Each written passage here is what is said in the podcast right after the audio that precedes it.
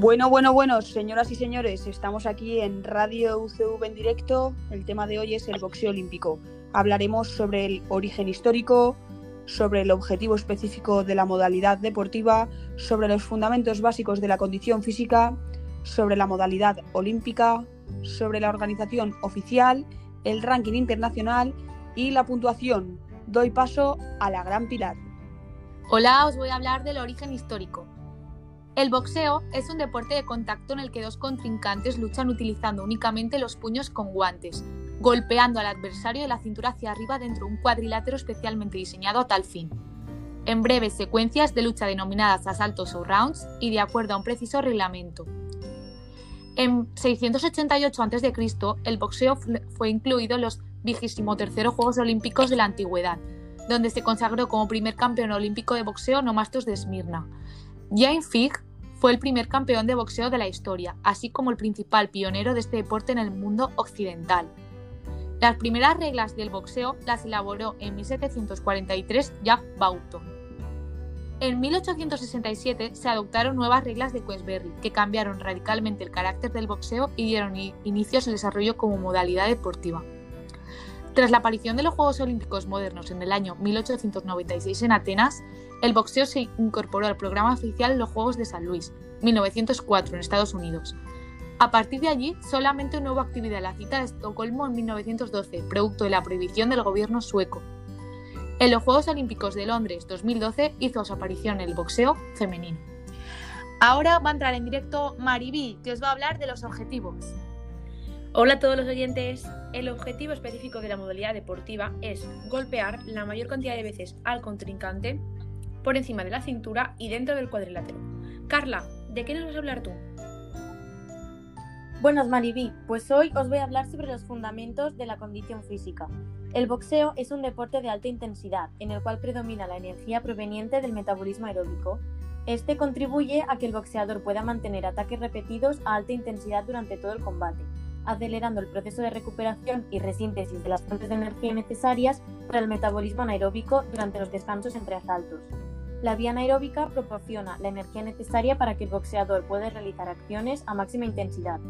Los valores del VO2 max de los boxeadores olímpicos están entre 49 y 65, aunque no se tienen en cuenta las diferentes categorías de peso ni el nivel competitivo de los deportistas. Para mejorar la condición de los deportistas se ha diseñado el entrenamiento interválico de alta intensidad, en el que se realizan periodos repetidos de alta intensidad por encima del máximo nivel de lactato, en estado estable con periodos entre las repeticiones. Es necesario adaptar el entrenamiento a las condiciones particulares de cada uno. De nuevo tenemos a Maribí. ¿De qué nos vas a hablar ahora? Ahora vamos a hablar de las modalidades olímpicas. En este deporte encontramos categoría masculina y femenina.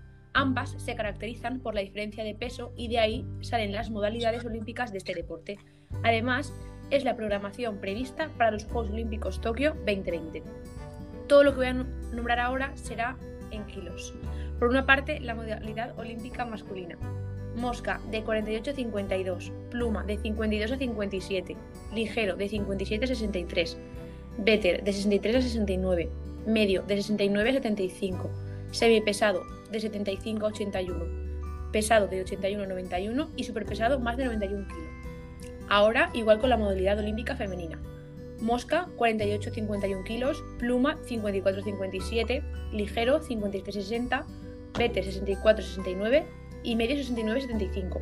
Patri, cuéntanos tú. A continuación, nombramos las diferentes organizaciones o federaciones que hay en el mundo del boxeo olímpico.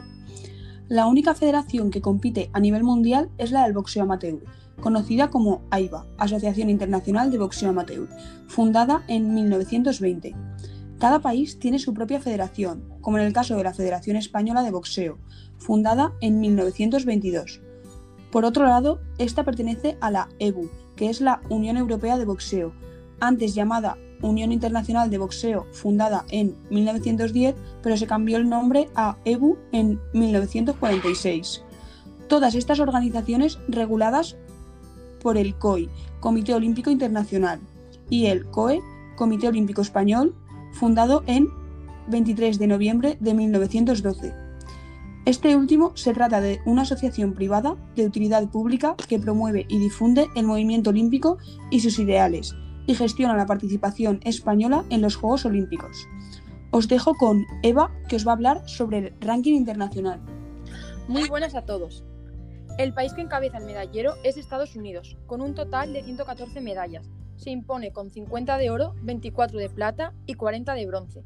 Le sigue Cuba, con un total de 73 medallas, 37 de oro, 19 de plata y 17 de bronce. Y en tercer lugar, Reino Unido, que posee 56, de las cuales 18 son de oro, 13 de plata y 25 de bronce.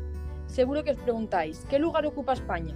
Ocupamos la 48 posición en el medallero, habiendo ganado cuatro medallas, dos de plata y dos de bronce. Enrique Rodríguez fue medalla de bronce en 1972. Faustino Reyes fue medallista de plata en 1992.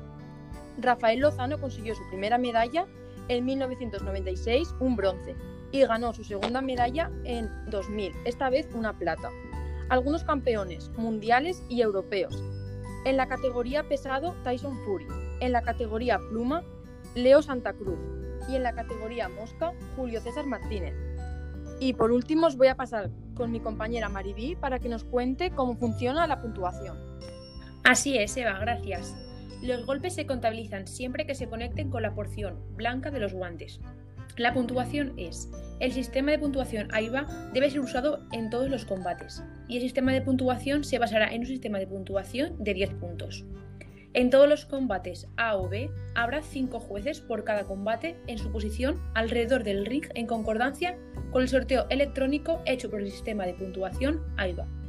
Al final de cada round, cada jugador, cada juez debe determinar el boxeador ganador de este round otorgándole una puntuación de 10 puntos y 9 o menos hasta 7 al boxeador perdedor, dependiendo del juicio y grado por el cual el oponente perdió el round. Todos los puntos deben tener un ganador declarado. Y con esto ponemos fin. Bueno, chicos y chicas, espero que os haya gustado el programa de hoy. Nos vemos en el próximo podcast de radioucv.es.